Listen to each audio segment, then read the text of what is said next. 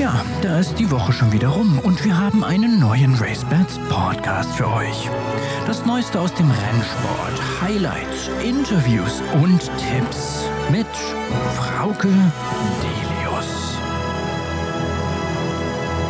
Und ich begrüße euch zum Podcast mit der Nummer 123. Mit von der Partie sind wieder meine beiden Wettexperten aus Queerschied, Christian Jungfleisch. Hallo Christian. Hallo zusammen und Ronald Köhler aus München. Hallo Ronald. Hallo, grüß Gott aus München. Wir haben wieder drei Renntage. Dafür liefert ihr nachher die Tipps. Ganz frisch ist ein Grupperennen in Longchamp gelaufen worden und ihr habt es euch natürlich angeguckt. Die deutschen Starter, drei waren mit von der Partie, haben sich nicht so schlecht geschlagen. Jedenfalls zwei davon. Ja, also das waren Gruppe 3 Rennen äh, in Longchamp. Mendocino und Alter Adler, der Zweiter war, Mendocino war Dritter, haben sich in meinen Augen gut geschlagen. Der Favorit, äh, der klare Toto-Favorit hat gewonnen. Dahinter haben sie, glaube ich, eine ordentliche Leistung gezeigt. Ich denke schon, dass das zwei sehr gute Pferde sind, die wir da haben. Also da muss man jetzt nicht vom Arc träumen oder sowas, aber ich denke, das sind sehr solide Gruppe Pferde. Mir hat Alter Adler gut gefallen, weil er schön zurückgekämpft hat. Das muss ich ganz ehrlich sagen. Er war ja schon ein bisschen passiert, sah auch so aus, als wenn er noch als wenn noch mehr Pferde vorbeilaufen. Ich fand, man hat auch so ein bisschen gesehen, die französischen Rennen sind nicht immer das Richtige für unsere deutschen Pferde. Der Sieger, der nachher leichte Sieger, war sogar schon relativ früh unter Druck, aber der kann diesen Sprint, der kann diese Beschleunigung gehen. Und die Deutschen haben da oft ein bisschen Schwierigkeiten. Und man muss jetzt sehen, wo der Weg hinführt. Also ich bin noch ein klein bisschen skeptisch, ob das jetzt reicht, um ein Gruppe 1 Rennen ganz vorne zu landen. Aber auf jeden Fall war es, sie haben sich nicht blamiert. Also da bin ich bei dir mit diesen französischen Rennen. Das trifft auch meines Erachtens auf den Mendocino zu, weil der kann so schnell eben dann doch nicht beschleunigen. Gut, er hat jetzt äh, in dem Fall sogar noch einen kleinen Stopp gehabt. Vielleicht hat ihm das den zweiten Platz gekostet, das weiß man nicht so genau. Aber das Problem ist wirklich die Art der Rennen, wie die gelaufen werden, vor allen Dingen, wenn es dann noch so kleine Felder sind. Aber ich denke, da, da kommt schon noch was. Ja, danke Ronald und Christian an dieser Stelle. Wir hören uns gleich wieder, wenn es um die Wetttipps für das kommende Wochenende geht. Und wir blicken natürlich zurück auf das Vergangene. Was war das für ein Desaster? Dresden, ein volles Haus. Erstmals wieder seit der Corona-Pandemie ohne Beschränkungen. Mehr als 10.000 Zuschauer, viele VIPs, viele Sponsoren. Es war angerichtet für ein Rennfest. Und was ist dann passiert?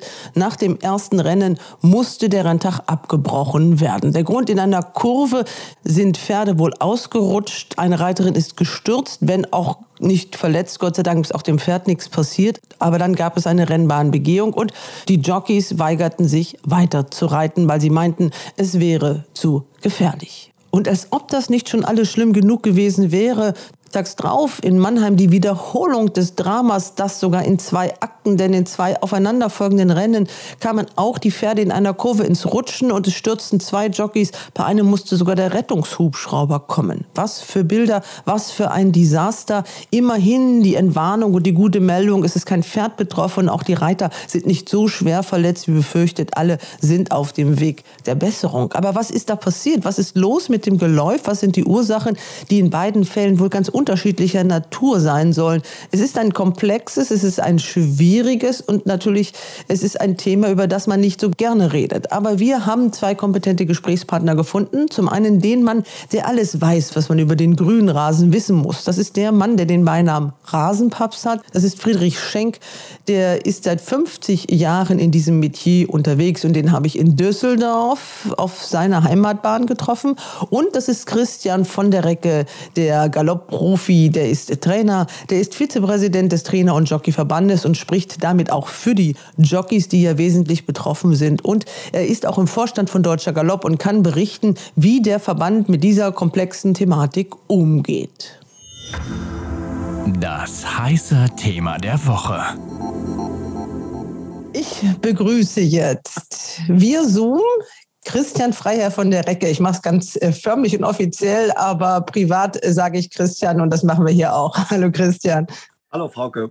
Das letzte Wochenende war nicht gerade prickelnd. Renntagsabsage nach dem ersten Rennen in Dresden nach einem Sturz und einen Tag später das gleiche fast das gleiche in Mannheim nach dem zweiten Rennen. Auch da sind zwei Jockeys gestürzt. Pferde waren in diesem Fall nicht betroffen. Glaube ich, das ist ganz wichtig und auch gut für den deutschen Rennsport. Sonst wäre die Peter, hätten wir dann auch noch irgendwie ähm, am Start. So können wir uns, und das tun die Leute auch eifrig in den sozialen Medien und sicherlich auch in den Gremien, in denen du unterwegs bist, untereinander ein bisschen austauschen und diskutieren. Und darum soll es gehen. Ich stelle dich noch mal kurz vor, weil jeder weiß das. Du bist Trainer, demnach auch Arbeitgeber für Jockeys. Du bist stellvertretend im Trainer- und Jockeyverband und du bist vor allem auch im Vorstand. Deswegen weiß du auch, was da besprochen worden ist. Das ist richtig. Es ist natürlich klar, dass alle mit dieser Sache, die passiert ist, sehr unzufrieden sind, sei es die Aktiven, die die Rennen ausschreiben, sei es die Aktiven, die ihre Pferde dahin schicken, sei es die Besitzer oder auch die Jockeys. Und ein jeder ist sich klar darüber, dass das nicht wieder vorkommen soll, darf und muss. Nun ist die Frage, woran hat es gelegen? Und das kann nur eine Kommission machen, die Sachverstand hat und die Sache aufarbeitet. Es ist unfair, von Personen Stellungnahmen zu nehmen, die gar nicht vor Ort waren. Das ist erstmal das Erste. Das ist zwei verschiedene Probleme wohl sind. Äh, man muss sagen, du warst auch nicht vor Ort. Also das ich hast du gleich, also im Vorgespräch klargestellt. Das ist klar. Ich kenne beiden Bahnen natürlich sehr gut. Du kennst eigentlich alle Bahnen, glaube ich, sehr gut. Du bist einer, der ist wirklich auf allen Bahnen unterwegs. Also du machst jetzt keinen Unterschied zwischen den großen oder den sogenannten kleinen Bahnen. Und das wollen wir auch nicht tun. Also wir wollen jetzt nicht die kleinen Bahnen schlecht reden, Gottes Willen. Äh, du bist überall und ich gibt es irgendeine Rennbahn, die du nicht kennst in Deutschland? Nein. Nein, ich habe also mal nachgeguckt. Jede A-Bahn in Deutschland ist von mir schon besucht gewesen und ich hatte auch das Glück, auf jeder Rennbahn einen Sieger zu haben. Also bist du von daher der richtige Gesprächspartner? Du hast einen Eindruck, du kennst auch vielleicht so ein paar grundsätzliche Probleme, die es auf der einen oder anderen Bahn gibt. Es sind zwei unterschiedliche Probleme doch gewesen. Fangen wir ja. mal an. In Dresden, also beide Bahnen waren rutschig an einigen Stellen. Auf beiden Bahnen sind Pferde ausgerutscht und die Reiter gestürzt. Wie gesagt, den Pferden ist nichts passiert. In Dresden gibt es aber ein ganz besonderes Problem. In Dresden ist das Problem der Schlussbogen, der etwas sich abneigt. Das heißt also, es gibt dort ein Gefälle. Da ist jetzt eine Kommission beauftragt worden, die Grasnarbe abzutragen, die Differenz zu verfüllen dann das Ganze festzumachen und die Grasnarbe wieder aufzulegen. So erkläre ich das jetzt mal etwas laienhaft. Das ist also in Angriff genommen worden. Das wird auch zeitnah und schnell gemacht. Es wird natürlich dann ein Problem geben beim nächsten Renntag. Das heißt, diese Spur wird nicht zu benutzen sein. Man kann das aber nur ändern, indem man dann die Rails nach außen zieht. Man wird sicherlich zwei oder drei Startplätze verlieren, was natürlich schade ist, weil an dem Tag in Dresden das 1200 Meter Auktionsrennen ist. Das ist nun mal so, da kann man nichts machen. Das Safety First wird gemacht. Man hätte am Renntag selber keine Möglichkeit gehabt, das auszustecken, weil Dresden keine Stangen zur Verfügung hat. Und die Rails zu versetzen, das ist zu arbeitsintensiv in der Kürze der Zeit. Dass man das hätte, hätte, vielleicht letztes Jahr schon hätte machen müssen, ist richtig. Aber das lass mich kurz sagen, also das, ich habe natürlich meine Hausaufgaben auch ein bisschen gemacht, habe mit der Rennbahnprüfungskommission Kontakt gehabt. Ich durfte da auch mal teilnehmen an sowas und weiß auch, wie die arbeiten. Also die nehmen ihren Job schon ziemlich ernst. Und ich möchte auch mal so ein bisschen äh, unseren Hörern sagen, was da alles so passiert im Vorfeld schon. Und du kannst da noch ergänzen, was jetzt besser werden soll. Also eine Rennbahnprüfungskommission ist auf jeder Bahn vor den Rennen, auf den großen einmal im Jahr mindestens, auf manchen kleinen manchmal nur alle zwei Jahre. Aber die sind nicht direkt vom Renntag da, sondern schon eine ganze Weile vorher aus gutem Grund. Sie sind also natürlich viel früher da als der erste Renntag ist, damit eben Sachen noch gemacht werden können, die eventuell nicht in Ordnung sind. Dann kriegen die Rennvereine einen Aufgabenzettel, den sie abarbeiten müssen. dann gibt es, glaube ich, zweierlei Aufgaben. Also die, die sofort erledigt werden müssen für den nächsten Renntag. Und dann gibt es noch Aufgaben, die etwas langfristiger erledigt werden müssen. Und so war das, glaube ich, auch in Dresden. Denn es gibt, soweit ich gehört habe, schon ein Protokoll, wo diese Probleme mit diesem Bogen draufstehen. Also das ist ja nicht neu. Das Problem ist sicherlich nicht neu. Ich kann dir aber jetzt nicht sagen, ich bekomme diese Bögen, müsste ich nachgucken, die habe ich jetzt nicht bei mir, wie vehement dann auf dieses Problem hingewiesen worden ist und warum es nicht über Winter gemacht ist. Das ist eine Mutmaßung, da kann ich jetzt und möchte ich nichts zu sagen. Es wird jetzt gemacht und es ist sicherlich zu spät. Also, dass es drin steht, das wurde mir aus sehr zuverlässiger Quelle gesagt. Jetzt haben ja die Jockeys vielleicht für viele und dann stehen auch einige so ein bisschen in Kritik sehr vehement reagiert. Das erste Rennen hat stattgefunden. Die Bahn sah erstmal, das muss man auch feststellen, sah super aus. Also das Gras war schön grün und von außen konnte man das so nicht sehen. Das ist richtig. Also es ist ja so, dass in Mannheim und in Dresden mehrere Jockeys vorher noch eine Joggingrunde gedreht haben. Das liegt natürlich daran, dass sie langsamer und leichter sind als Pferde und wiederkamen und den Kollegen gegenüber oder den Trainern, also auch die Frau Trost ist in Mannheim die Bahn abgegangen und hat mir berichtet, die Bahn ist gut. Und ich weiß auch, dass Herr Mozamaev die Bahn abgegangen ist und zu Gerd Basik gesagt hat, die Bahn ist gut. Das heißt also, augenscheinlich war erstmal alles in Ordnung. Ich sage immer, das ist ähnlich wie mit Glatteis. Wenn man gerade geht und langsam geht, dann fällt man nicht auf die Fresse. Und wenn man schnell ist und in eine Kurve geht, dann rutscht man weg. Und das war jetzt in dem Fall passiert. Das heißt, die Pferde sind gerutscht.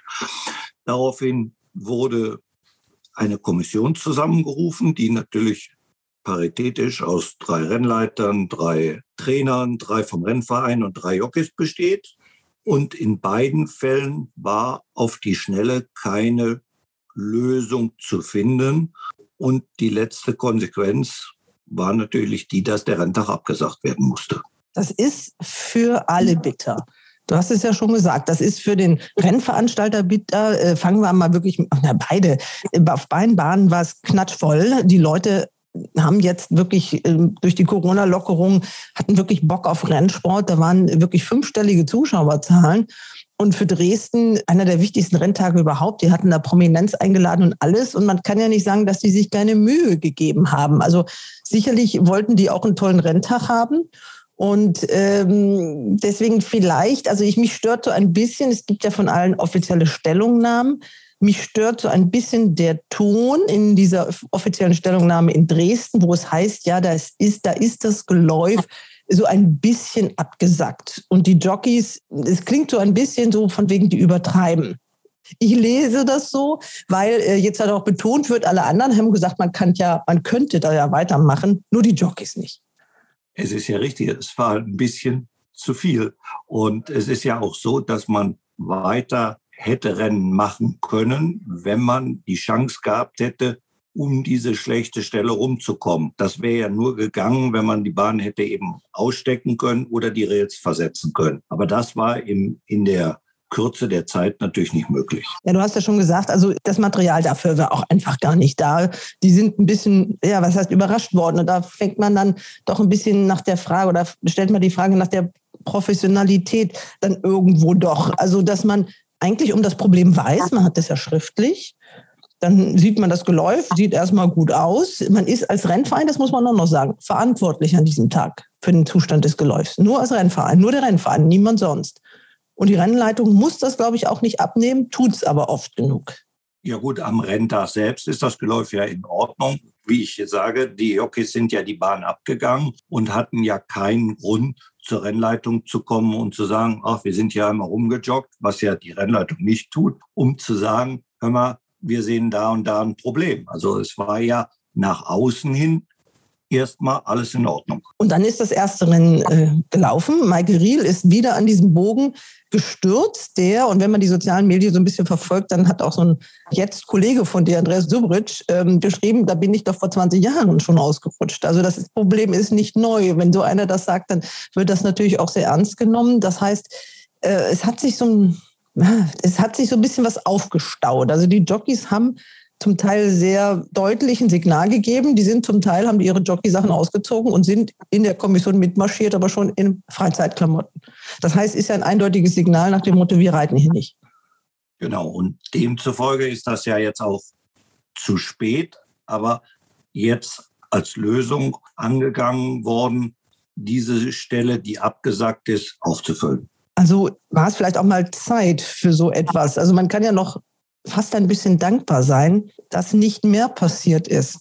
Man muss ja wirklich sagen, die Jockeys haben einen verdammt gefährlichen Beruf. Du bist auch Vertreter dieser Jockeys. Die verdienen oft nicht besonders viel Geld und haben gerade im Fall, und das muss man auch mal so sagen, Dresden ist die weiteste Anfahrt in Deutschland. Das sind 1200 Kilometer. Man kann sich nur mal so die Zeit überlegen, die die Jockeys da aufwenden. Das heißt, wenn die dann sagen, wir reiten nicht mehr, dann muss das doch ein guter Grund sein. Also die machen das doch nicht freiwillig, 1200 Kilometer zu fahren und dann zu sagen, ach komm, jetzt reiten wir mal nicht, jetzt haben wir keine Lust. Nein, nein, ich sage ja gerade, es ist ja jetzt erkannt worden, ich gebe dir recht, es ist vielleicht zu spät erkannt worden, aber es wird ja jetzt geändert. Jetzt kann man natürlich sagen, warum ist es nicht nachdem Herr Superitsch in der Waage war geändert worden? Das kann ich dir nicht sagen.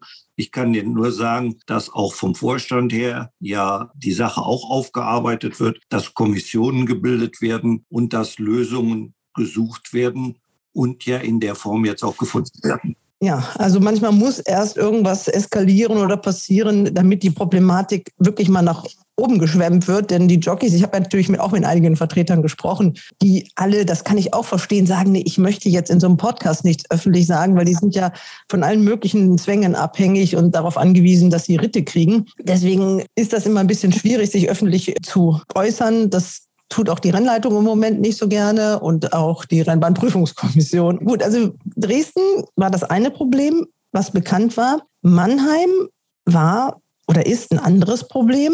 Auch da sah die Bahn super aus, muss man sagen. Also von außen alles toll. Da ist die Rennleitung unterwegs gewesen, habe ich mir sagen lassen, hat auch mit den Jockeys gesprochen, die da natürlich um die Bahn joggen, um Gewicht zu machen und so weiter. Auch da sah alles gut aus. Das ist richtig. Und ich bin ja einer, der öfter auch mal in Mannheim ist. Und wenn es zu Problemen kommt, ist es eher der Schlussbogen, weil das durch den Wald geht und es dort immer unterschiedliche Geläuffrequenzen gibt, weil durch die Schattenseiten es mal mehr rutschig ist oder mehr glatt ist oder eben auf der anderen Seite was fester ist oder nicht. In diesem Fall Warum kann ich dir nicht sagen, weil ich nicht vor Ort war, war es eben der Bogen nach dem Ziel. Ob man dort hätte mehr lochen müssen, mehr sanden müssen, mehr sprengen müssen, kann ich nicht sagen, weil das finde ich ist auch sehr unfair, sowas aus der Ferne jetzt zu beurteilen und ein Urteil zu geben, ohne vor Ort gewesen zu sein.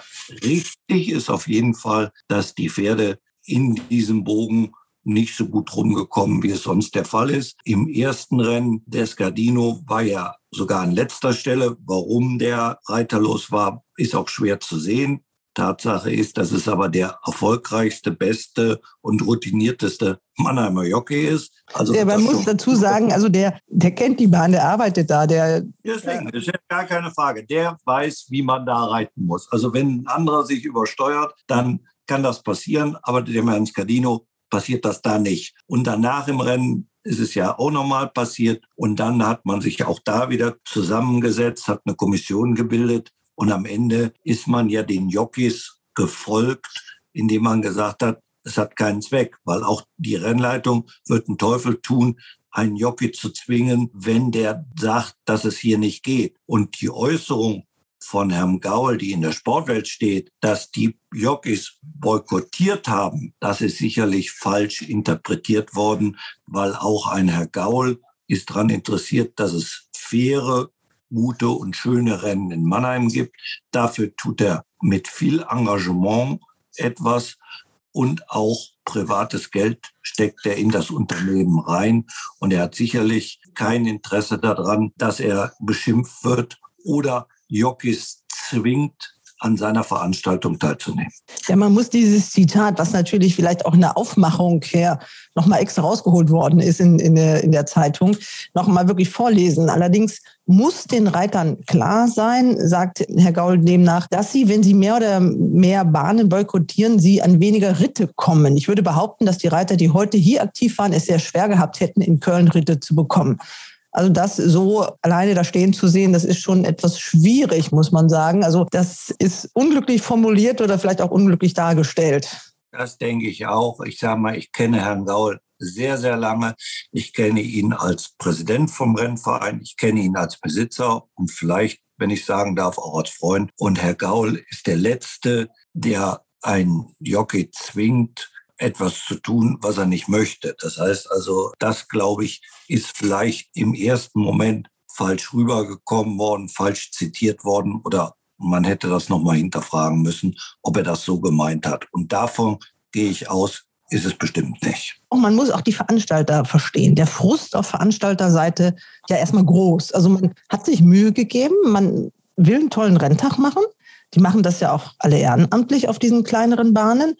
Und dann passiert sowas. Dann sagt man auch, ich sag mal, es ist ja so menschlich, dass man erstmal so eine Abwehrhaltung einlegt und sagt, wir haben es doch alles gut gemeint und gut gemacht. Man hat ja auch Stefan Buchner angemerkt, dass ihm das ja wirklich an die Nieren ging. Das Problem ist ja, das habe ich auch mit einem Jockey besprochen. So eine Brennbahn sieht anders aus, wenn man auf dem Pferd drauf sitzt und sieht vor allem anders aus, wenn man mit so einem 500 Kilo Pferd mit einer bestimmten Geschwindigkeit rumreitet. Du hast es ja auch eingangs schon gesagt. Also dann ist das schöne Grün auf einmal nicht mehr grün, sondern ist das wie auf Seife. Das ist natürlich auch das Problem, wenn man jetzt sagen würde, man schickt jetzt noch eine Kommission rum am Dienstag, Mittwoch, Donnerstag, Freitag. Auch diese Kommission sind ja fähige Leute, die ja auch zum Teil das hauptberuflich oder voll machen, sich auskennen. Aber auch die nehmen die Bahn ab, ohne auf dem Pferd zu sitzen. Und in den nächsten fünf Tagen kann sich ja immer noch viel tun. Das heißt, auch wenn ich immer höre, Deutschland ist alles schlecht. Ich war letzte Woche in Frankreich gewesen und da gab es auch sechs Rennen und dann hat es geregnet und die letzten drei Rennen, wo ich mit dabei war, wurden abgesagt. Also auch in Frankreich ist es so, wenn es regnet, wird der Boden nass. Und auf dieser Bahn war der Boden auch rutschig. Und ob das jetzt mit dem Klimawandel zu tun hat, dass die Böden fester werden, das ist etwas, was man eben einfach dann nochmal neu aufarbeiten muss, was jetzt auch passiert. Das heißt also auch diese Kommissionen werden nochmal neu instruiert, werden nochmal in sich gehen, welche Sachen müssen passieren im Vorfeld, damit das nicht mehr passiert. Wie viel früher müssen wir was machen?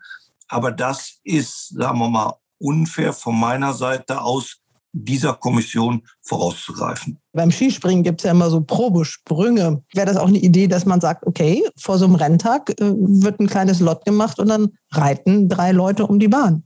Ist auch richtig, aber auch da hast du nicht es so, dass die Pferde so schnell gehen wie im Renntempo. Und es ist ja auch so, dass mehr Pferde dann vielleicht Kopf-Kopf und in der Fliehkraft vielleicht in der vierten Spur dann anfangen zu rutschen. Also das ist theoretisch eine gute Sache, aber ist praktisch nicht durchführbar. Ich mache ja gleich noch ein Interview und ich habe natürlich auch ein Vorgespräch gehabt mit Friedrich Schenk. Der hat den Beinamen Rasenpapst hier in Düsseldorf. Der hat wirklich gesagt, das A und O ist regelmäßig wässern, und jetzt nicht unbedingt auf den Regen zu warten, der ja immer seltener kommt. Du hast das Stichwort Klimawandel gesagt, sondern der Rasen muss die Chance haben, wirklich tief zu verwurzeln und der Boden muss eine Konsistenz haben, dass er nicht nur oben ein bisschen nass ist und unten trocken, dann gibt es nämlich diese, diese rutschige Bahn. Ähm, müssen da auch vielleicht die Rennvereine so ein bisschen mehr gebrieft werden? Ist das auch noch, noch eine Aufgabe, dass man wirklich sagt, wir haben jetzt noch die, du hast ja schon angedeutet, die Rasenexperten und die beraten euch. Ist das auch so angedacht? Das ist ja das, was ich vorhin gesagt habe, dass die Kommission eben noch mehr in sich gehen wird, ist aber natürlich auch sehr schwer, diese Sachen weitläufig zu sehen. Also ich sag mal, auch in Köln war ja letztes Jahr mal Kritikpunkte geäußert worden. Dann hat man auch mit den nötigen Leuten drüber gesprochen und es verändert. Jetzt in dem Fall war es ja nicht so, dass das Geläuf vorm Zug schlecht war, sondern es war einfach so, dass es eben rutschig war. Und da muss man eben eruieren, warum es rutschig geworden ist ist natürlich auch ein Problem. Düsseldorf, das Beispiel zeigt das ja besonders. Das ist schon extrem aufwendig zum Teil, das Bewässern. Es ist extrem teuer. Und vor allem jetzt durch den Klimawandel muss man es wahrscheinlich noch öfter machen.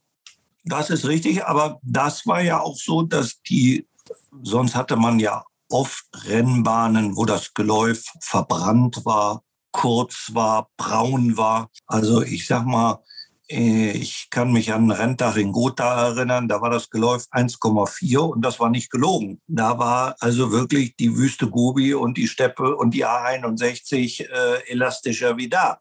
Und da ist nichts passiert, weil es eben festes Geläuf war und kein Pferd gerutscht ist. Es war kein schönes Geläuf und sowas gibt es heutzutage nicht mehr. Jeder Veranstalter ist daran interessiert, dass wenn er den Renntag beginnt, er eine grüne Grasnarbe zur Verfügung stellt. Wie die grüne Grasnarbe optimal hergestellt wird. Das hören wir gleich von Friedrich Schenk. Aber jetzt nochmal eine Frage zu diesen Bodenwerten. Und da wird natürlich auch oft gesagt, na, ob diese Bodenangaben überhaupt so stimmen. Das machen auch die Rennvereine alleine. Also das macht jetzt niemand Unabhängiges, sondern diese Bodenwerte liefern die Rennvereine. Das ist richtig, aber das kann man ja nachmessen. Also ich sage mal, wenn ich jetzt sage, der Boden ist äh, 4,4, dann sagen die Aktiven, das kann ja gar nicht sein. Und dann misst die Rennleitung auch nach, korrigiert den Bodenwert. Und umgekehrt, wenn es ja regnet, wird der Wert ja auch nach hinten verlegt. Also dann sagt man ja auch, okay, das war 4,0, es hat den ganzen Tag geregnet und jetzt sind wir bei 6,0. Das ist halt so. Das nützt natürlich einem Aktiven, der vor Ort ist und sagt, ja, ich lasse mein Pferd aber nur laufen, wenn der Boden gut ist und der Boden geht dann auf 6,0, dann ist es halt so. Dieser RaceBets Going Stick, der misst ja die Bahn an mehreren Punkten. Ist das eine Verbesserung? Es ist genauer und fairer und wird ja auch von den Rennvereinen ins Netz gestellt und dann weiß jeder Bescheid, wie der Boden ist. Es heißt nicht, ob es dann rutschig ist. Das kann der Going Stick dir nicht sagen. Also auch da wäre es so, dass Mannheim und Dresden gute Werte über einen Going Stick abgeliefert hätten. Aber das Problem des Rutschens ist über einen Going Stick nicht zu korrigieren. Also muss man auch da technisch nachlegen. Das wäre ja auch noch eine Option. Ob man das so simulieren kann, wissen wir nicht, aber es ist ja auch mal eine Idee.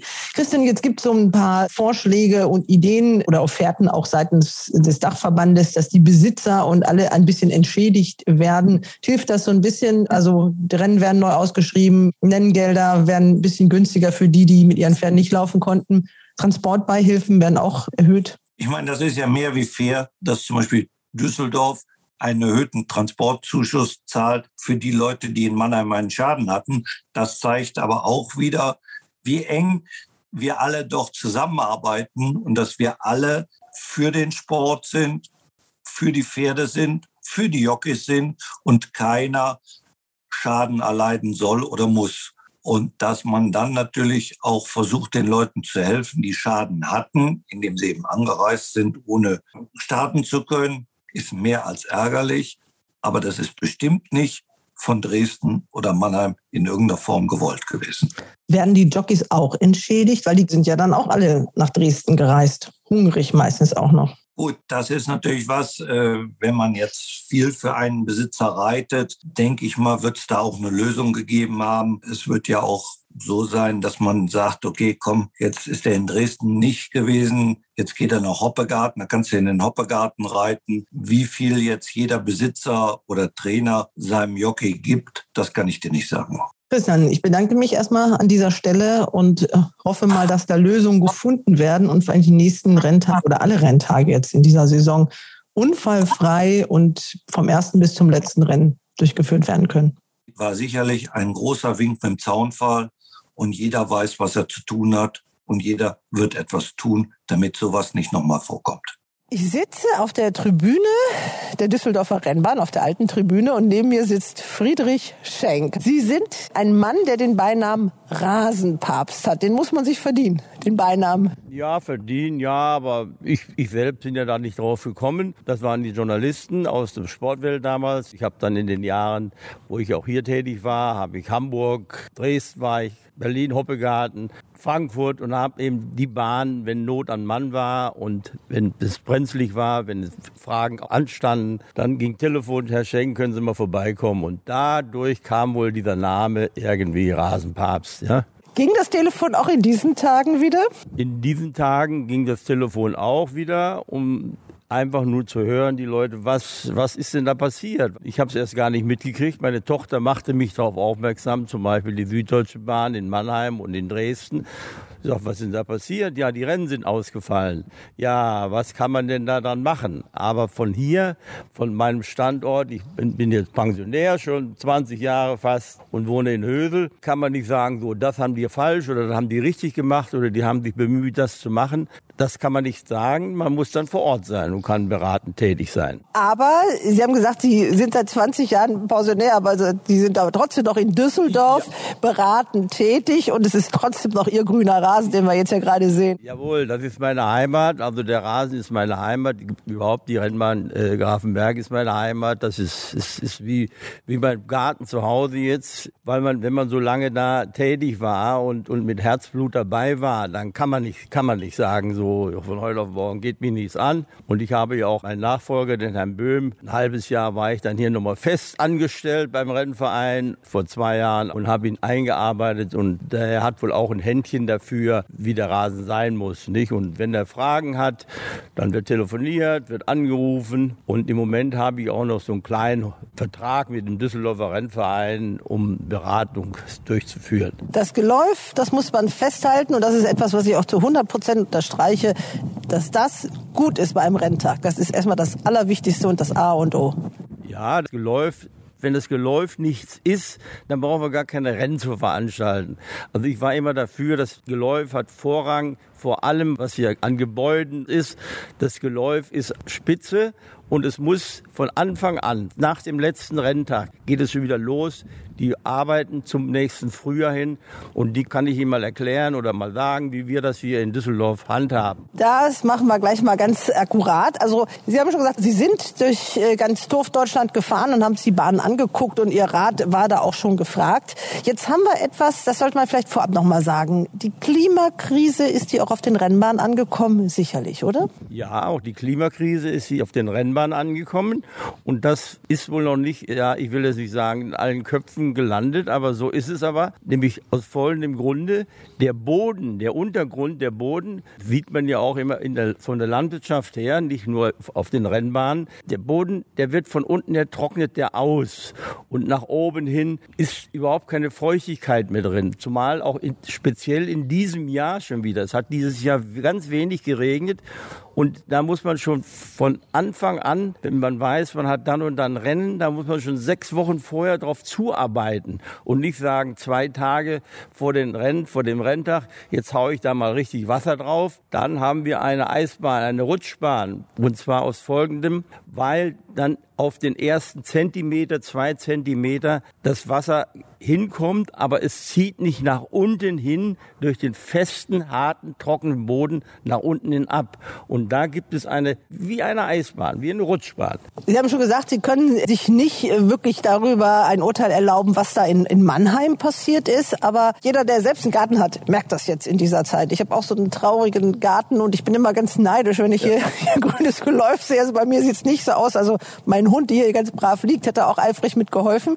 Man muss da dauerhaft dranbleiben. Das ist nicht irgendwas, wo man sagt, Sie haben schon angedeutet, man fängt da mal eben so zwei Wochen vom Renntag an, mit dem Rasenmäher rüberzufahren. Das reicht nicht. Das, das reicht, um Gottes Willen, das reicht überhaupt nicht. Und zwar habe ich ja vorhin schon mal gesagt, aufgrund der letzten Jahre, die Trockenheit, die in den Böden tief steckt, muss man von vornherein sehen, dass man die Wurzeln, die Wurzeln von dem Gras möglichst tief nach unten kriegt. Aber man kriegt sie nicht nur nach unten, wenn genug Feuchtigkeit in dem Boden ist, dann ziehen sich die Wurzeln auch nach unten. Das ist, ist, ist okay.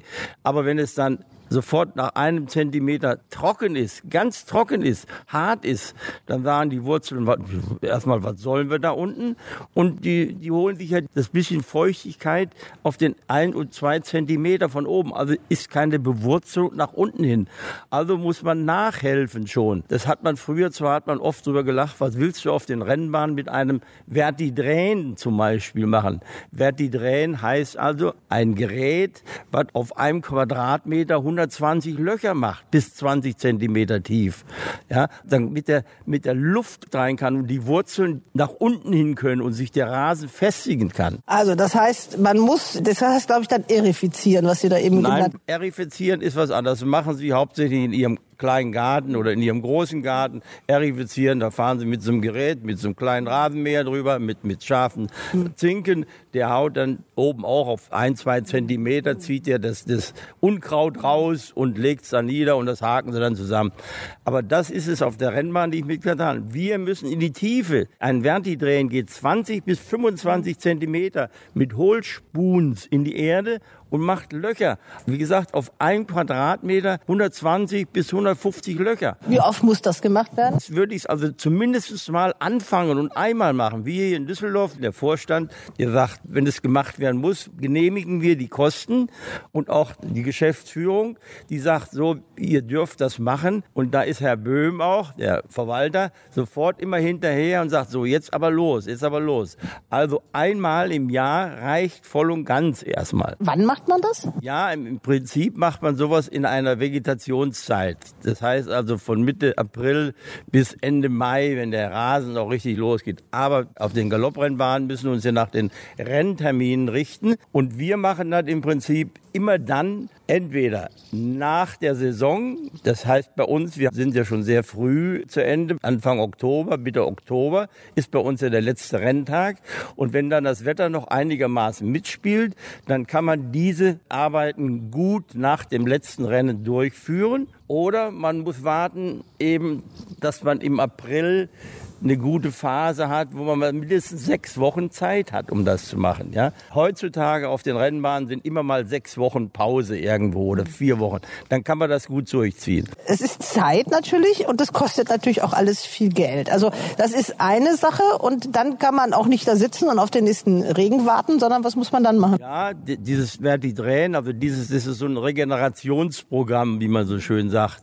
Also wenn man das durchführt, dann muss die Bahn also regeneriert werden. Das heißt also, dann wird Vertidrehen gemacht, dann wird neu eingesät.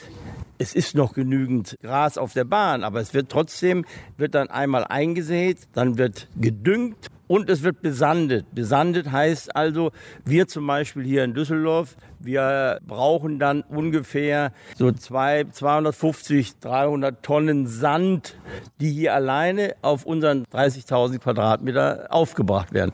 Das ist so, so ein Programm, was man insgesamt machen muss. Und dann geht der Rasen oder der noch vorhandene Rasen geht dann also auch in Ruhe in die Winterzeit. Er wird nicht von Pilzen befallen und von Krankheiten. Und der richtige Dünger auch, also Stickstoff und ein bisschen Kali und kein Phosphor. Das sind so Sachen, die man einfach machen sollte. Was natürlich Geld kostet. Und man braucht dafür auch viel Erfahrung. Ist das von Rennbahn zu Rennbahn dann auch unterschiedlich, was man machen muss, sicherlich? Ja, es ist sicherlich unterschiedlich, weil auch die Bodenverhältnisse ja unterschiedlich sind. Ja? Man kann, äh, indem man zum Beispiel, wenn man keinen Vertidrehen macht, kann man das schlitzen. Das heißt also, man fährt mit Geräten durch, die 20 bis 25 Zentimeter tief durchschlitzen. Den ganze Bahn, alle 20 Zentimeter einen Schlitz machen, sodass da Luft reinkommt. Und dann kann das Saatgut oder die Pflanzen, die jetzt da noch sind, die können dann gut, gut nach unten sich, sich befestigen über Wurzelwachstum. Also eine Wissenschaft für sich und man braucht vor allem auch so ein bisschen das Händchen und das Gefühl dafür? Sie sehen denn das Geläuf und wissen genau, da muss ich jetzt das machen oder noch ein bisschen Dünger oder mehr Wasser? Ja, das ist klar. Wenn man, wenn man drüber geht, dann braucht man schon keinen Stock oder irgendwelches oder, oder Messgeräte. Das merkt man schon an der Hacke, an der Elastizität des, des Bodens, des Grases. Ich sage immer, es muss sein wie ein Teppich. Wie ein Teppich. Wenn Sie, wenn Sie einen guten Teppich, wir haben ja viele Besitzer, die auch gute Teppiche in, in, in der Wohnung liegen haben. Da gehen sie auch schön drauf, dann schweben sie drauf. Und so muss das hier auch auf dem Rasen sein. Ja, sie müssen richtig schön elastisch sein. Der eine sagt, oh, ich, ich brauche weiches Geläuf, ich brauche festes Geläuf. Wir müssen ein elastisches Geläuf haben und machen, dass jedes Pferd drauf laufen kann. Und das Allerwichtigste ist dann genug Wasser. Genug, ja, genug Wasser. Ja, genug Wasser ist, ist okay. Ich habe vorhin ganz am Anfang mal gesagt, nicht drei Tage vor dem Renntag, oh, wir haben Rennen und fahren jetzt mal richtig Wasser drauf. Dann haben wir was gemacht. Das ist der große Fehler. Der ein oder andere Rennverein meint vielleicht, er hat wirklich genügend gemacht drauf und er hat genug Wasser gegeben. Das hat er vielleicht auch, aber das Wasser steht oben drauf auf ein bis anderthalb Zentimeter und kann nicht nach unten hin weg, weil es richtig verdichtet ist. Es ist der Boden ist verdichtet. Ich habe vorhin vergessen zu sagen, nicht nur durch die Trockenheit, es wird ja auch immer gewalzt mit unseren schweren Walzen nach dem Rennen, um die, den Boden anzudrücken. Ja, es muss immer wieder gelockert werden und, und gewässert werden. Ich sage, wir haben jetzt alle vier Wochen ein Rennen gehabt ungefähr. Da muss man zwischendurch, nicht sagen jetzt in den letzten Wochen bewässern, da muss man zwischendurch mal auch beregnen. Ja, Sie haben ja auch Durst. Sie können ja einmal, wenn wir zu feiern gehen, sagen Sie, oh, heute kostet es nichts, heute, heute können wir mal richtig trinken. Ja, dann trinke ich für acht Tage oder für drei oder vier Tage im Voraus. Das geht auch nicht. Und so ist es mit, mit den Pflanzen auch. Die Pflanzen brauchen ständig Nahrung und Flüssigkeit und Wasser. Also das ist nicht etwas, was man wirklich mal so mit dem ersten Renntag im Blick vier Wochen vorher beginnen kann. Das ist ein ganzjähriges Projekt, so ein vernünftiges ja. Geläuf. Jawohl, jawohl. Das ist ganz, es muss, ist ein Pflegeprogramm. Nicht? Man muss in sich, entweder muss man es muss aufgeschrieben haben oder man hat es im Kopf. Ich habe es mittlerweile im Kopf. ne? Aber nicht, ich habe es im Kopf, sondern ich habe es im Kopf, wie die Pflege geht. Jetzt gab es ähm, auf beiden Rennbahnen, über die wir sprechen, auch wenn Sie gesagt haben, Sie wollen sich jetzt nicht im Detail dazu äußern, aber optisch gesehen sah das ja erstmal schön grün aus. Der Grasen war da, da hat man schon viel schlimmere Bilder gesehen. Es gab ja sogar eine Begehung, habe ich gehört, in Mannheim, wo auch die Jockeys und auch die Rennleitung gesagt haben, das ist okay. Und dann hat sich im Rennen gezeigt, nee, ist nicht okay. Das ist eben das, wo ich vorhin schon mal gesagt habe, das Wasser oben in den anderthalb oder sagen wir eins bis zwei Zentimeter steht und nach unten nicht weg kann. Und da gibt es, das ist eine Sperre und es ist wenn sie da oben drauf rumlaufen, die als Leichtgewicht, fällt das gar nicht auf. Da sagen sie, oh, ist alles super. Aber wenn ein Pferd mit so und so, ich weiß nicht, wie viel Kilo, äh, hunderte Kilo er beim Galoppieren auf den Rasen tritt, wie das dann wirkt und wie das rutscht. Ne? Ja, ich habe auch mit einigen Jockeys gesprochen, die auch gesagt haben, man muss das mal von oben vom Pferd aus auch sehen. Da sieht die Welt schon wieder ganz anders aus. Ja, vom Pferd aus äh, mit Sicherheit. Der Jockey, der, der, ist ja auch seine, seine, seine Gesundheit. Der, der kann da vom Pferd aus, ich, ich habe früher Turniere geritten, aber keine Rennen geritten. Und die Rennbahnprüfungskommission, das müssen wir auch nochmal festhalten, die kommt ja immer einige Wochen vor dem ersten Renntag. Die kommen so, die Rennbahnprüfungskommission, die kommen immer so 14 Tage, drei Wochen vor dem ersten Start, also vor dem ersten Renntag.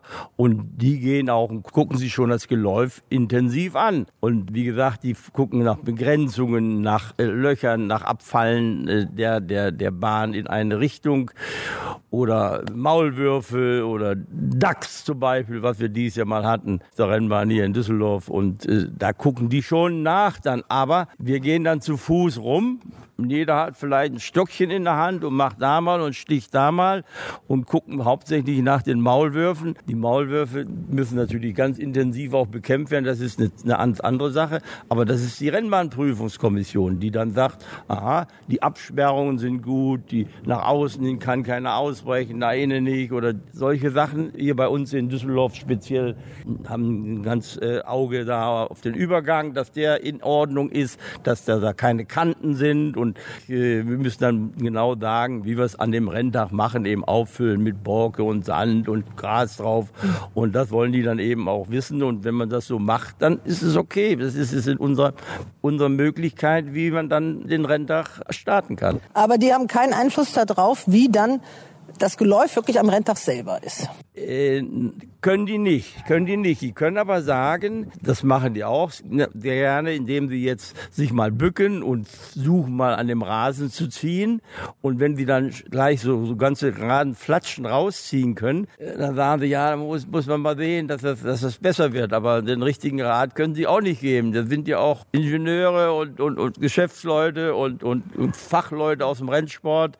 Aber wie der Rasen nun im Prinzip richtig gepflegt wird, da ja, ist auch jeder, macht das seine. Ja, die kontrollieren, ja. äh, aber wie gesagt, eigentlich sollte ja jeder Rennverein seinen Rasenfachmann haben, aber vielleicht sind ja nicht alle so die Experten oder da gab es mal einen Wechsel und die Herausforderungen sind andere geworden, haben wir gerade festgestellt, auch wirklich durch den Klimawandel und durch die Witterung.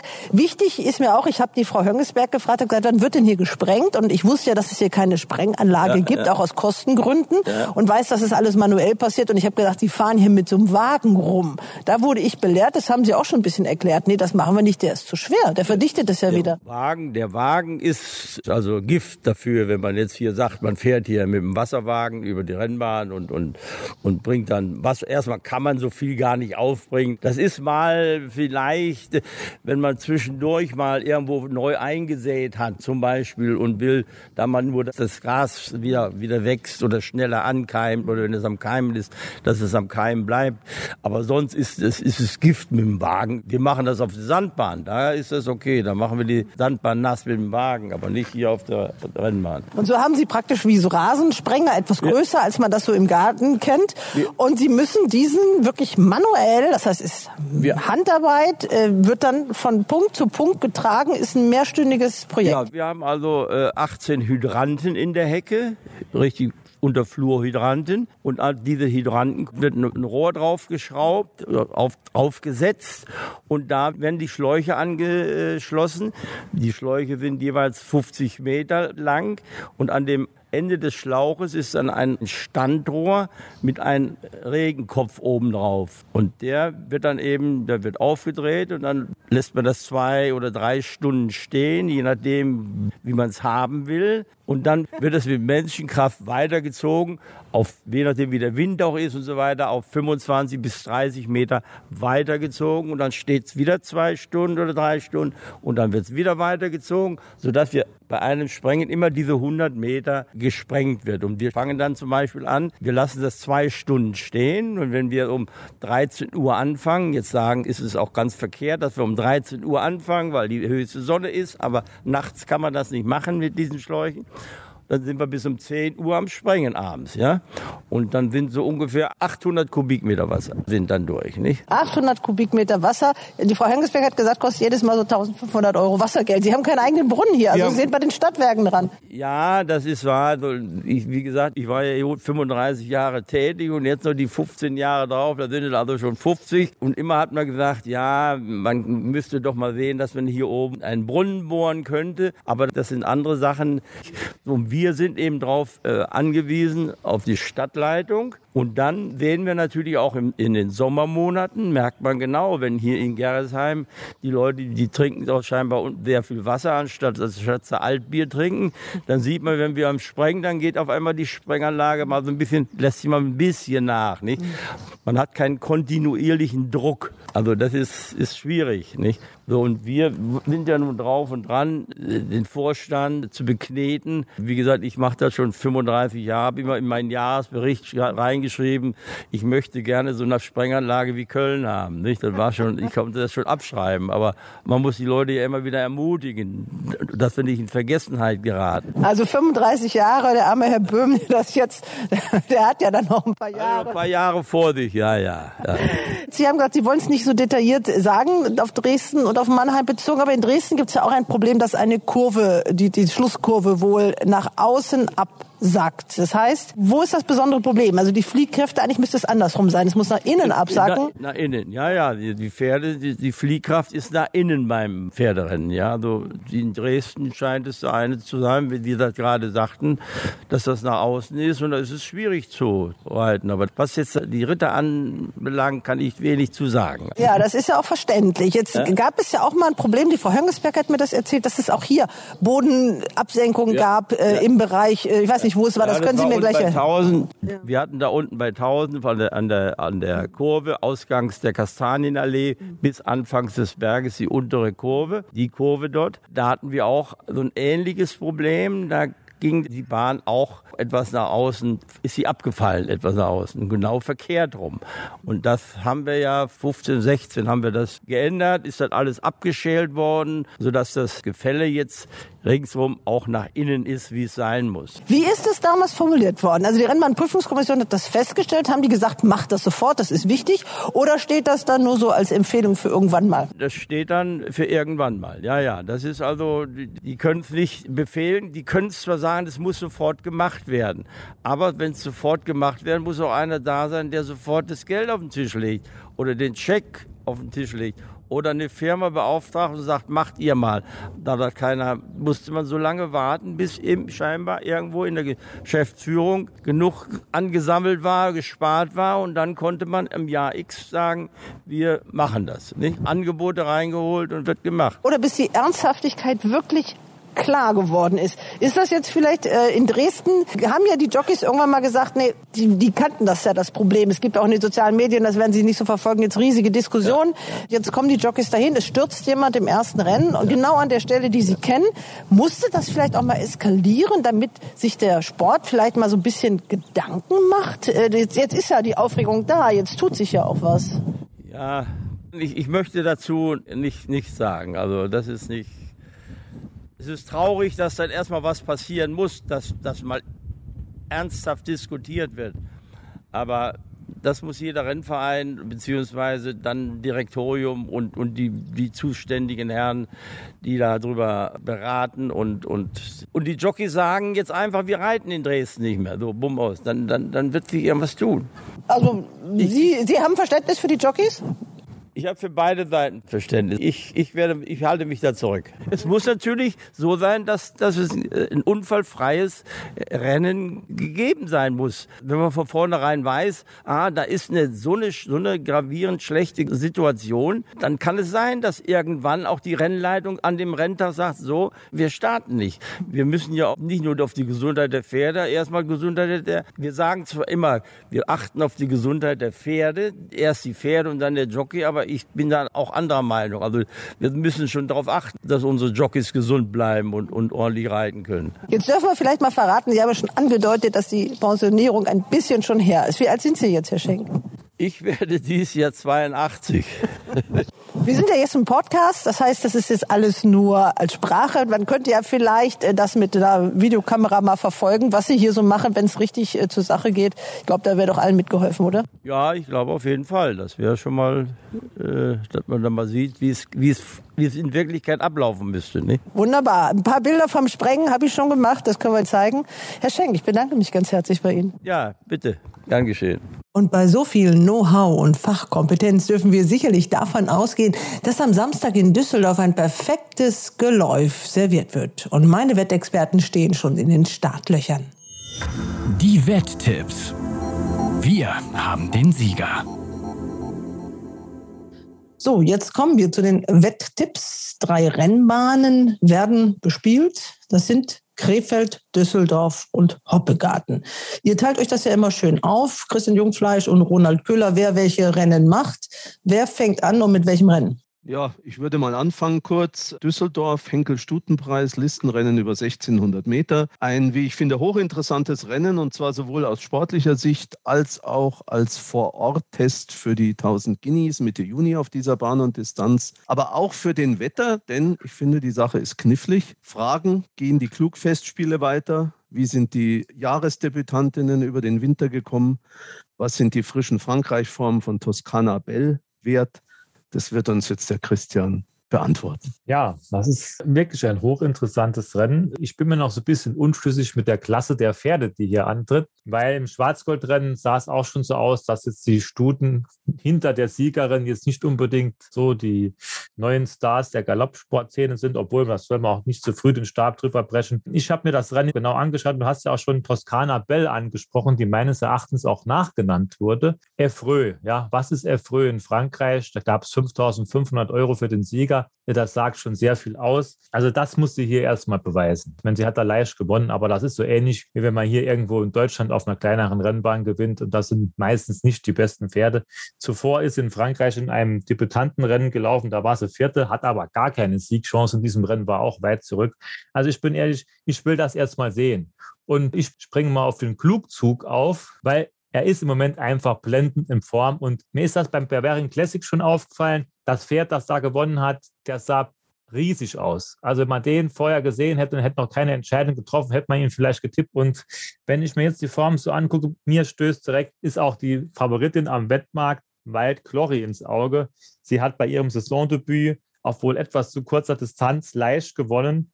Beide hinter ihr platzierten Pferde haben mittlerweile gewonnen. Also die Form wurde auch aufgewertet. Und von daher bin ich so ein bisschen auf dieser Schiene, weil die anderen Pferde kann man schwer auseinander dividieren. Warum ist jetzt Villefranche die Wahl des Stalljockeys. Ne? Bei unserem Besuch bei Peter Schirgen wird die Studie, soweit ich mich erinnere, gar nicht wirklich erwähnt. Da wird aber Goldana erwähnt. Da sitzt Sibylle Vogt drauf. Und von daher finde ich das alles gar nicht so einfach. Auch Ran for Me war im letzten Jahr bei ihrem zweiten Platz in dem Listenrennen vor den drei Schirkenstuden, die jetzt hier wieder mitlaufen. Jetzt kann man natürlich spekulieren, dass diese Studie sich über Winter nicht so weiterentwickelt hat wie die anderen Pferde, aber das ist alles Spekulation.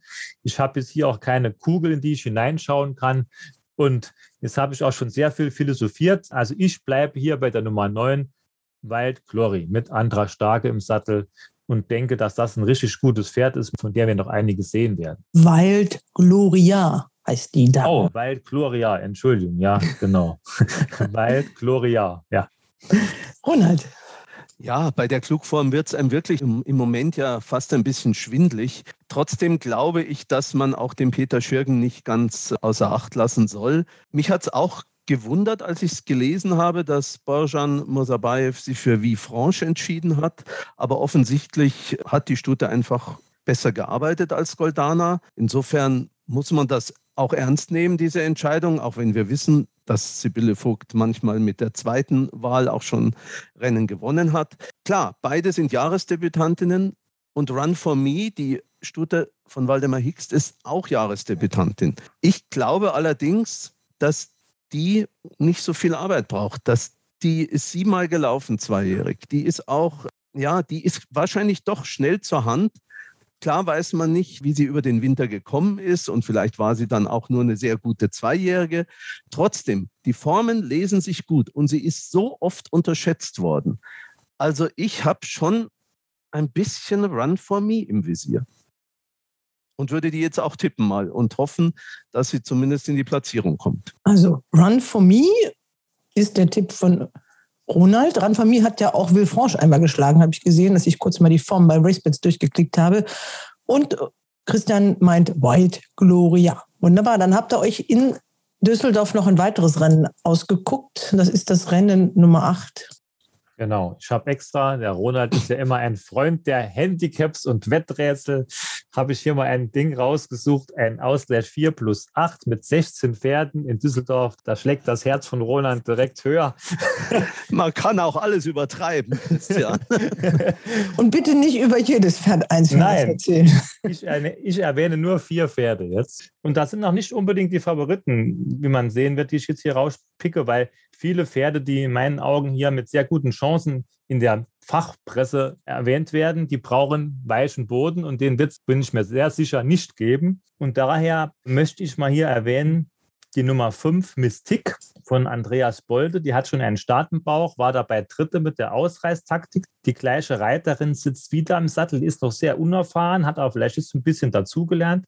Das Pferd hat einen tollen Bahnschnitt, 7 Starts 3,0, ist so ein bisschen eine Düsseldorf-Spezialistin und die könnte zur hoher Quote hier was erreichen. Dann geht es direkt weiter mit der Nummer 6. Ich vermute mal, dass das Free Like heißt, obwohl es eine Französin ist, von Sarah Weiß. Die ist auch im Kommen das Pferd. Und ich denke, die wird auch gerne unterschätzt und die hat hier auch für mich gute Möglichkeiten. Dann noch meinen großen Treffer von vor ein paar Wochen, Kalesi, Nummer 12, muss ich natürlich erwähnen. Die lief zuletzt aber sehr enttäuschend. Jetzt sitzt aber wieder Sibylle Vogt im Sattel. Ich denke, die Stute ist nicht so ganz einfach, aber die hat auch jetzt nicht mehr so viel Luft. Die wird jetzt nicht durch die Handicaps marschieren, aber ich denke, die wird sich wieder besser präsentieren. Und da muss man auch Köbis erwähnen, der in Dresden ja unglücklicherweise da nicht laufen konnte letzte Woche.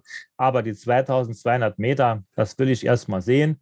Und deswegen gehe ich jetzt mal ein bisschen Risiko in diesem Rennen. Und mein Tipp ist in diesem Rennen die Nummer 5, Mystik. Ronald, bist du sprachlos oder was? Äh, nein, wir können es kurz machen. Ich finde, bei diesen vier Pferden, die der Christian erwähnt hat, ist der Sieger dabei. Ich glaube allerdings nicht, dass es die Nummer 5 Mystik ist, sondern die Nummer 6 Three Like. Auch wenn Sarah Weiß jetzt dringend mal einen Sieg braucht, weil sie bislang in diesem Jahr bei 31 Starts noch keinen Sieg erzielt hat. Aber der könnte am Samstag in Düsseldorf Wirklichkeit werden. Wunderbar. Christian, ich habe jetzt versucht, ein bisschen Buchhaltung hier zu betreiben und die vier Pferde zu benennen. Du hast die fünf Mystik, Die ja. 6, Three Like. Genau. Dann, dann die Kalesi, 12. die 12. Ja. Und Köbis, die 13. Also das wäre dann die Viererwette.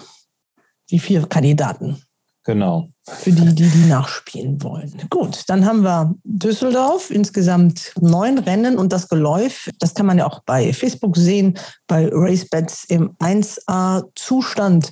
Und wie wir gehört haben, wissen wir jetzt auch, wie das zustande kommt von dem Rasenpapst Friedrich Schenk. Dann geht es am Sonntag weiter. Ja, in Hoppegarten mit dem Koma Group International Gruppe 2 Rennen über 3200 Meter mit satten 100.000 Euro dotiert. Das Problem ist, da sind eine Menge Pferde drin, die eher weichen Boden bevorzugen würden, den es vermutlich am Sonntag in Hoppegarten nicht gibt. Die deutsche Steherelite ist ein bisschen dünn. Die Ausländer, die genannt waren, starten bis auf die Lukoma Pferde nicht. Deshalb machen wahrscheinlich einige Trainer auch einen Versuch mit einigen Pferden, die zum ersten Mal über den weiten Weg laufen. Also Que Bueno, Nacido, Dolcetto. Da kann sich natürlich ein Talent entpuppen, aber das ist natürlich Spekulation. Also ich glaube, dass in diesem Fall mal klasse Form schlägt. Man sagt ja immer, es sei umgekehrt. Aber ich denke, Marcel Weiß hat ja bislang die Saison eher ruhig angehen lassen. Er hat, glaube ich, sogar erst fünf Starts. Aber wenn er hier zwei Pferde anspannt in einem Rennen, über dem 100.000 Euro Dotierung steht, dann wird er, glaube ich, schon auch ordentlich mit denen gearbeitet haben. Und insofern glaube ich, dass die Nummer 5 Loft mit René Picholek in diesem Rennen eine Riesenchance hat, auch wenn vermutlich Loft auch ein bisschen weichen Boden bevorzugen würde. Und seine zweite Farbe, die Stute Noalea, ist für eine hohe Quote auch nicht ganz zu unterschätzen, denn sie hat im Gegensatz zu einigen anderen Kandidaten ihre Eignung für die Steherdistanz schon unter Beweis gestellt. War vorher bei Henk Greve, im Winter im Olerweier Hof, jetzt bei Marcel Weiß. Aber mein Tipp in dem Rennen ist Loft.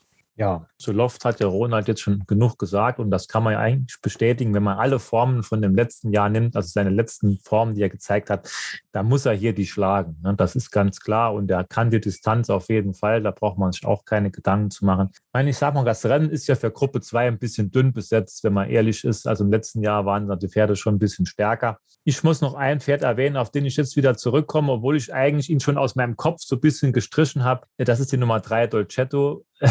Dem hänge ich schon sehr lang hinterher und habe mich immer enttäuscht. Aber Henk Grebe hat vor ein paar Wochen schon gesagt, dass der weitere Wege braucht.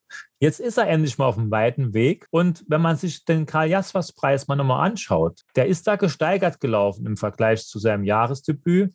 Und der war da gar nicht so weit hinter Alter Adler, über den wir eben gesprochen haben. Also das sah gar nicht so schlecht aus. Also das war vielleicht zwei Längen, die ein bisschen mehr als zwei Längenmacher hinter alter Adler. Und wenn ich jetzt hier in die Karte reinschaue, wenn ich das sehe, wer da alles so mitläuft, da kann das schon gehen. Und der ist ja auch die Wahl des Stalljockeys. Cadetto sitzt nicht mehr auf Del Cetto, der hat sonst immer auf dem drauf gesessen. Jetzt ist Berto Sanna und daher hoffe ich noch, dass in diesem Fall die Form, die Klasse so ein bisschen schlägt oder die Kondition in dem Fall, die Form ist vielleicht ein bisschen übertrieben ausgedrückt. Aber ich denke auch, die 5 ist sehr, sehr weit vorne und die 3 kann ihn vielleicht ärgern und die Nummer 7 läuft immer konstant. Wird ja auch nachgenannt, Nubius. Also Nubius immerhin im RaceBets Langzeitmarkt im Moment in der Favoritenposition mit 4,5 zu 1. Vollhauft, der steht 5 zu 1. Das ist richtig. Und der wurde ja auch nachgenannt und der war ja auch vor ein paar Wochen da Zweiter in dem Rennen, hat aber keine Chance gegen Lord Leoso gehabt, muss man dazu sagen. Aber er ist immer, er ist immer mit dabei. Aber mein Tipp, ich gehe mal wieder ein bisschen Risiko. Eine letzte Chance. Ich weiß nicht, wie oft ich das schon gesagt habe, aber jetzt ist es wirklich so. Ja, wenn dieser Mut belohnt werden würde, dann würde er 6 zu 1 zahlen. Stand Donnerstag, früher Abend. Und der Herr Koma, der Namensgeber dieses Rennens ist, der ist mit zwei Pferden am Start, aber die stehen beide doch äh, mit am höchsten. Ja, also man muss ehrlich sagen, wenn das funktionieren würde mit diesen Pferden, die kommen aus Handicaps nicht gerade überragenden Form. Umgerechnet ist das GRG ein bisschen höher als 70. Das wäre schon hart. Das wäre schon hart für unsere Pferde. Aber wir werden es sehen. Der John Egan, äh, der reitet, glaube ich, den Bradesco, richtig? Ja. Da muss man ja kurz erwähnen, dass der auch ein bisschen gemanagt wird von einem Herrn, den wir gut kennen. Und Jimmy Clark. Von Jimmy Clark, genau. Engländer unter sich, kann man da nur sagen. Also wer Interesse hat, diesen Jockey zu buchen, kann sich vertrauensvoll an Jimmy Clark oder auch an Katrin Nack wenden. Nur so als kleiner Hinweis. Dann hört er nicht mehr so oft im RaceBets Podcast, weil wir ja unser Wettsystem mal so ein bisschen geändert haben, aber das bleibt nicht immer so. Deswegen hat Jimmy genug Zeit, sich um seine englischen Landsleute zu kümmern, die auch in Deutschland gerne mal in den Sattel steigen. Das war Hoppegarten, jetzt kommen wir nach Krefeld. Genau, dann haben wir in Krefeld noch ein Rennen ausgesucht. Das ist das vierte Rennen, das ist ein Ausgleich 3 über 1700 Meter. Neun Pferde sind da mit dabei. Ich möchte jetzt auch nur mal kurz drei Stück ansprechen, obwohl da auch einige Pferde drin sind, da bin ich mir sicher. Da fällt bald der Affe aus dem Nest, aber ich weiß noch nicht so genau wann. Das sind insbesondere unsere belgischen und holländischen Freunde. Also die Pferde, die können was und irgendwann werden die auch zuschlagen, aber ist so ein bisschen die Frage, wann. Aber erwähnen muss man natürlich die Nummer zwei, Big Ben Haber der steht ganz klar zum Sieg. Der war jetzt zweimal Zweiter, war auch, glaube ich, beim letzten Mal der Tipp von Ronald oder beim vorletzten Mal. Der hat hier natürlich Riesenchance. Leon Wolf noch zwei Kilo Erlaubnis mit dabei. Das sieht schon gut aus. Dann möchte ich noch erwähnen, die Nummer 6, Grace Sparkle für die Galoppgemeinschaft Bad Harzburg. Aber genau da liegt für mich das Problem. Galoppgemeinschaft Bad Harzburg. Also sie ist bei ihrem Saisondebüt gut gelaufen, sah schon sehr gut aus. Nur fürs Management wäre es eigentlich schlauer, die Stute gewinnt vor Harzburg nicht. Oder sie hat noch so viel im Tank, dass man sich das leisten kann. Aber man muss die Stute mal genau beobachten, die Nummer 6. Dann die Nummer 8. Das ist so ein bisschen jetzt mein Tipp für die bisschen höhere Quote. Speedy View auch eine Stute von Pavel Wovchenko. Die hat mir bei ihrem Jahresdebüt als dritte sehr gut gefallen. Aber sie ist so ein bisschen das, wie ich immer so sage, sie ist nicht so unbedingt der Siegertyp. Aber vielleicht kommt jetzt mal der Durchbruch. Die fährt immer groß auf und dann fehlt am Schluss so ein bisschen der letzte Tick. Aber jetzt mit Sibylle Vogt im Sattel, ich möchte einfach mal, dass die belohnt wird, diese Stute, und möchte jetzt nicht den Favoriten, die Nummer zwei hier tippen. Deswegen nehme ich die Nummer acht, Speedy View. Und der Ronald bin ich mal gespannt, ob er seinem alten Kameraden da treu bleibt oder ob der was anderes sich da ausgesucht hat. Nein, ich bin mit dir einer Meinung.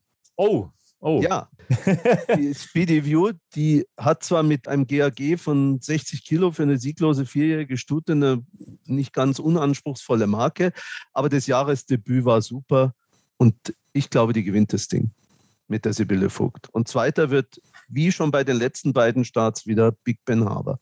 Na gut, da sind wir uns ja einig. also mit Zweierwette angesagt. Das vierte Rennen, ich weiß gar nicht, ob es gesagt worden ist. Also wir reden über das vierte Rennen in Krefeld und beide Wettexperten votieren für Speedy View und meinen, dass Sibylle Vogt ihr Siegkonto noch ein bisschen aufstocken wird. Und jetzt das Ding der Woche. Wer startet? Ja, also ich bin samstags dran im ersten Rennen, dann bin ich wahrscheinlich vor Ronald. Ja. Gut, dann nehme ich das. So, ich habe ja heute ein bisschen riskanter getippt in den Handicaps, deswegen habe ich mir für das Ding des Tages auch so ein bisschen angestachelt durch die Sportwelt Indian Sunset, die Nummer 5 ausgesucht im ersten Rennen. Die haben mir letztens schon mal getippt, da hat sie ein bisschen unglücklich verloren. Jean-Pierre Cavallo hat eine hohe Meinung von der Stute. Sie hat noch sehr viele Nennungen und ich bin überrascht, in der Fachpresse ist sie jetzt nicht an eins getippt am Samstag. Das sind andere Pferde. Wenn es diese Quote gibt, das wäre eine schöne Sache. Die gibt es nicht. Wahrscheinlich nicht. Ne? Die, wird, die wird tiefer stehen.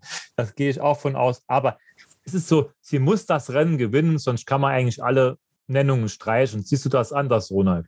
Nein, sehe ich genauso. Ich habe auch überlegt, ob ich die als Ding der Woche nehme, aber dann war mir die vermutliche Quote ja. zu niedrig. Ja, ich nehme sie halt weil ich halt in den Handicaps in meinen Augen ein bisschen Risiko gegangen bin, wollte ich jetzt mal versuchen, ein sicheres Ding der Woche zu nehmen.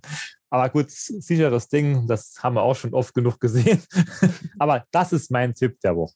Du musst noch erwähnen, dass es sich um das erste Rennen in Düsseldorf handelt. Ah ja, also für die, die da nicht so unterwegs sind. Also Indian Sunset, Baujan Musabayev sitzt drauf, der Champion äh, für das Gestüt Hönighof.